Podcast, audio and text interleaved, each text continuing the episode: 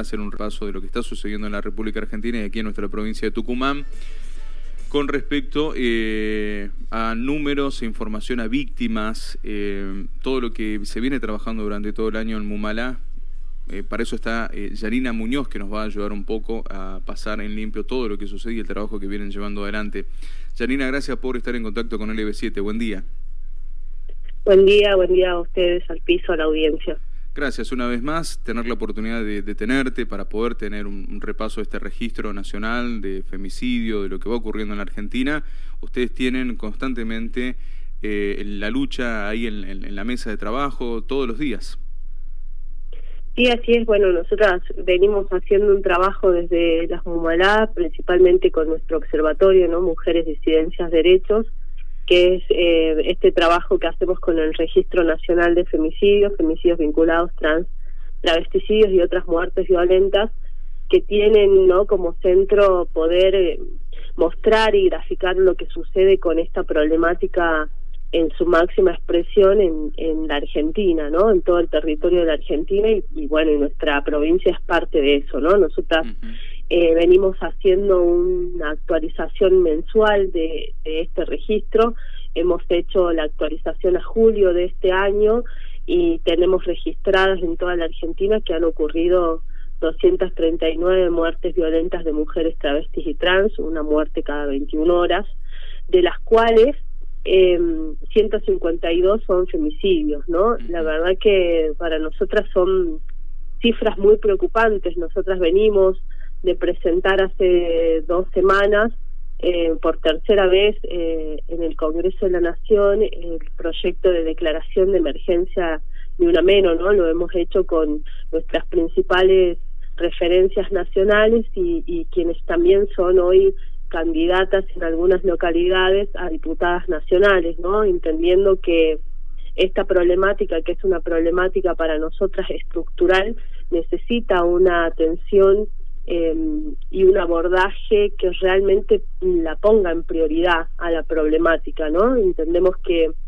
que ahí, por lo menos en este proyecto que, que volvemos a presentar por tercera vez consecutivo, eh, nosotras resumimos 15 puntos que nos parecen que son por ahí el punto de partida, según lo que nosotras venimos viendo y la trayectoria que tenemos y el trabajo que tenemos en, en las provincias y en las localidades, eh, poder empezar a pensar de otra manera esta problemática, ¿no? Nosotras estos números vienen reflejando justamente una preocupación que que si bien se mantiene, ¿no? Se mantiene eh, durante durante los años, hay un número que sí va en ascenso, que muestra también la complejidad de, de, de la problemática que son los intentos de femicidios, ¿no? Nosotras para este corte tenemos 315 intentos de femicidios y entendemos que que son ataques que no se han llevado no han llegado a su objetivo pero que tienen esa intención no y esa gravedad. Entonces claramente marca que necesitamos llegar a tiempo no y mm.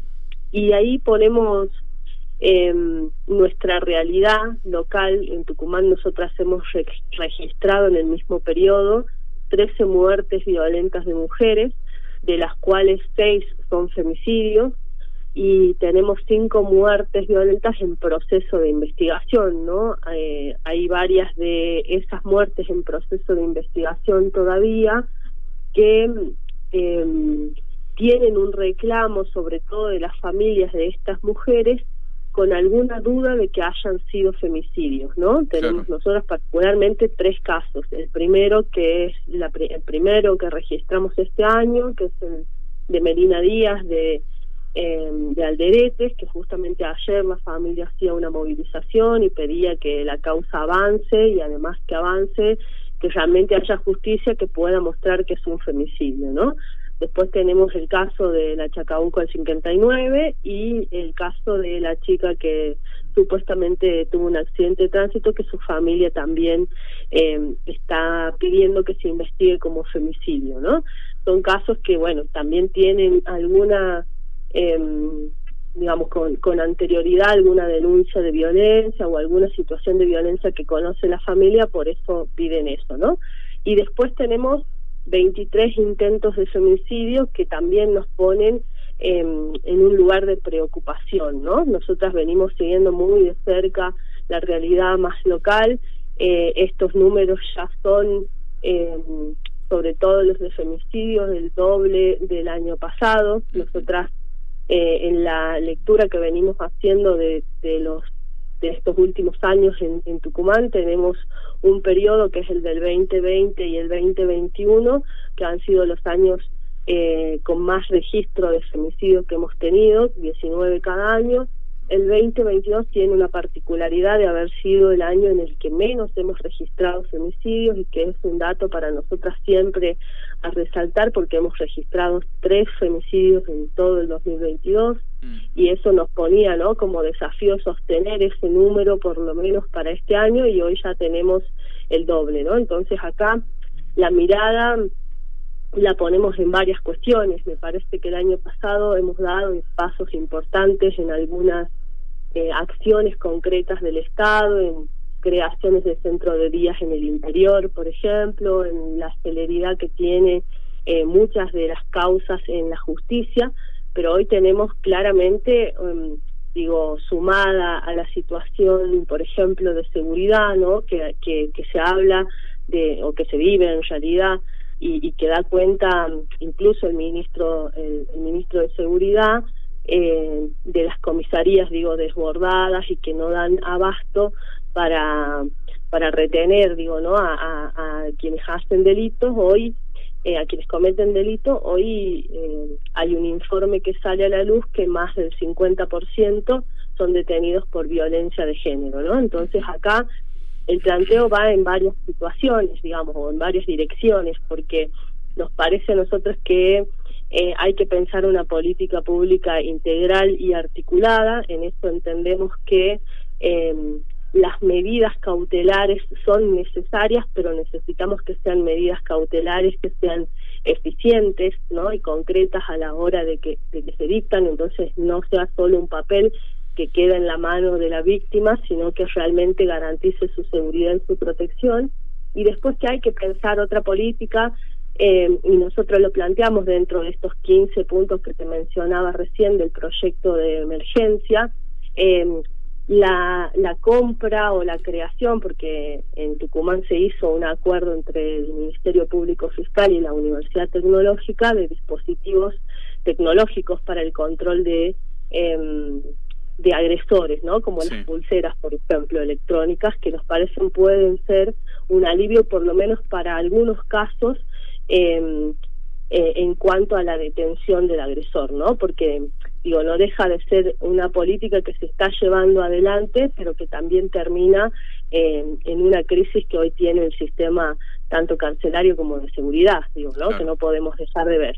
Y, y después, bueno, nosotras eh, venimos haciendo hincapié eh, en todas estas cuestiones de llegar a tiempo. Nosotras tenemos en este corte eh, un 22% de las víctimas había denunciado con anterioridad a su agresor y el 77% tenía eh, orden de restricción, ¿no? Y además botón de antipánico otro 22%. Entonces ahí también hablamos claramente de, de que nosotras nosotras confiamos que el Estado tiene las herramientas para llegar a tiempo, ¿no? El problema es eh, cómo activamos esas herramientas y cómo hay un enfoque del abordaje que, tenga en cuenta todos estos aspectos que nosotras venimos analizando, ¿no? Sí, la verdad que los números son impactantes. Cuando repasamos la información nos quedamos realmente mm, mirándonos como diciendo, es increíble que yo tenga que leer la noticia todos los días cuando nos pasa de que ella ya había denunciado, ya tenía la restricción, sin embargo no le importó, avanzó y la mató. Esta es, esta es la información y dice, bueno, pero ¿quién era? y la mayoría eran pareja o expareja y la mayoría de las veces fue dentro de su casa. Sí, sin duda esas, variables son las que las que se repiten siempre, ¿no? Mm. La, la variable del vínculo, eh, más de un 55% eh, es pareja o expareja, casi en un 90% es alguien del círculo conocido de la víctima. Esto es eh, habla de la complejidad que tiene, ¿no? Al abordaje eh, esta problemática y el otro, la otra variable, como vos la decías, y creo que por eso nosotros hemos tenido esos números, digo, ¿no? En, en pandemia tiene que ver con em, con el lugar donde ocurre, ¿no? Que en un 66% mm. sigue siendo eh, la casa de la víctima o la casa compartida con el agresor eh, el lugar donde donde ocurre el femicidio, ¿no? Claramente son variables muy muy complejas eh, que muestran, digo, ¿no? A, a, la hora del abordaje todas estas cuestiones que se manejan en realidad como mitos, pero que que en el en, en quienes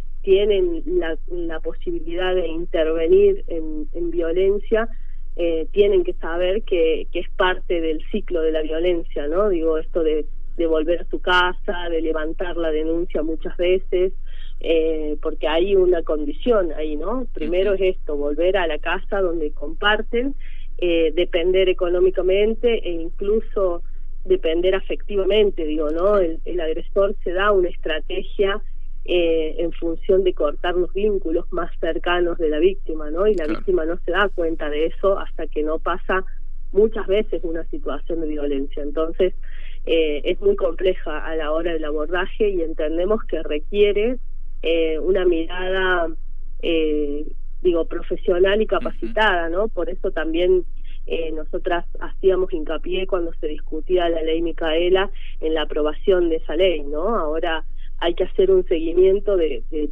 todo esto porque, digo, a veces las víctimas ni siquiera recurren ellas mismas en busca de ayuda, sino que pueden ir a otra repartición que no tenga que ver con violencia, digo, ¿no? Y, y, poder hacer esa articulación o esa derivación, por lo menos para empezar un proceso. Nosotras siempre alentamos la denuncia, ¿no? La, la denuncia del caso porque entendemos que ahí hay un paso importante y un paso en el que ponemos al Estado en alerta de esa situación, sobre todo si hay una hay una situación de riesgo de vida, digo, ¿no? Y y bueno, y, y, necesitamos justamente que, que se animen a hacer ese proceso, ¿no? Porque realmente es un proceso para quienes no están preparadas para denunciar, digo, ¿no? Porque una vez que hacemos ese paso, eh, también hay un corte que hay que hacer con la relación con el violento, ¿no? Entonces, claramente... hay, eh, hay, un tema, Janina, disculpa que te corte, hay un tema cultural también ahí. Digo, eh, después se la señala a la víctima, ah, pero ¿por qué tardó tanto en denunciar? Ese tipo de cuestionamiento que se hace la gente y los mismos compañeros, colegas, periodistas, cuando mencionan algunas veces, los escucho decir, bueno, pero se demoró demasiado tiempo. Eh, hay todo un proceso, digo, no es fácil para las víctimas de violencia denunciar, después acompañarlos. Eh, hay un montón de cuestiones que tenemos que ir aprendiendo. Me parece que ahí hay que reforzar, Janina. ¿Qué sentís vos que se puede llegar a hacer? Falta mucho, obviamente, pero me parece que ahí hay un, hay un trabajo en medios de comunicación, ¿no? El gobierno, municipales, nacionales. Digo, falta bastante por trabajar. Sí, sin duda, sin duda hay mucho para trabajar todavía, a pesar de mm. que hoy en la actualidad nosotras que venimos hace mucho tiempo, ¿no? Haciendo un recorrido eh, con, con la sensibilización de estas problemáticas, realmente vemos que hay un, un cambio en la sociedad, de que hoy sí se puede hablar mucho más. El problema es que todavía siguen subsistiendo vos decías esto, ¿no? Tiene que ver con una cuestión cultural y claramente nosotros vivimos, nosotras vivimos eh, en una sociedad que todavía es machista y patriarcal, ¿no? Entonces incluso reproducimos, eh, digo, en nuestra vida cotidiana algunos patrones que tienen ese ese tinte, digamos, ¿no? Y quizás no es intencional ni es consciente y por eso creemos que hay que seguir trabajando muchas cosas, sobre todo estas relacionadas a una problemática que tiene estas consecuencias claramente, ¿no? Que tiene eh, números eh, de femicidios y demás y nos pasa digo, nos pasa a nosotras siempre cuando podemos contactarnos con las familias de las víctimas eh, que no terminan de dimensionar esa gravedad, ¿no? E incluso eh, tienen una valoración de, del agresor de buena persona, digo, ¿no? Y eso tiene que ver con, con el perfil del agresor y cómo va trabajando eh, esta cuestión con la víctima, digamos, ¿no? Entonces, eh, digo, para trabajar hay un montón de cosas. Nosotras sí hacemos hincapié en que se tiene que abordar esto por eso de una manera integral y cuando hablamos de manera integral también hablamos que tenemos que hablar de prevención y de atención. Entonces, en la prevención nosotros sí tenemos que poder mm, eh, abordar desde el Estado em, no solo la cuestión de la denuncia en sí, sino todos estos patrones que tienen que ver con la masculinidad hegemónica, que tiene que ver con las formas de relacionarnos, que tiene que ver con eh, la ESI, por ejemplo, ¿no? Que tienen que ver con, con un montón de cosas que nos van dando alguna herramienta o algún panorama de esto que vos eh, mencionás recién, ¿no? Claramente, eh, para alguien que lo ve de afuera y que no entiende quizás la problemática del todo o la complejidad que tiene esta problemática, es muy fácil decir, sí, bueno, se ha demorado un montón y nos pasa mucho más con, por ejemplo, las denuncias que tienen que ver con violencia sexual, digo, ¿no? Eh, y, o con acoso, por ejemplo. Entonces, eh, hoy que se puede denunciar y que es más visible, eh, bueno, hay mujeres que hacen un clic y cuentan su historia y han pasado años de esa historia y, hoy se sienten eh, en ese lugar de poder compartirla, digamos, ¿no? Al, margen de que algunas puedan llegar a denunciar y otras no. Pero sí nos parece importante eh, poder trabajar desde, desde la prevención todos estos elementos que hacen a que podamos ver eh, que esta problemática no tiene una sola causa, ¿no? y, después nosotras hacemos este, esta, este ejercicio en los talleres con, en dos sentidos, en alentar la denuncia porque entendemos que es un paso muy importante y que lo vamos a seguir haciendo porque ahí hay una intervención necesaria del Estado, ¿no? Y otra es el acompañamiento a la víctima de sus eh, afectos más cercanos.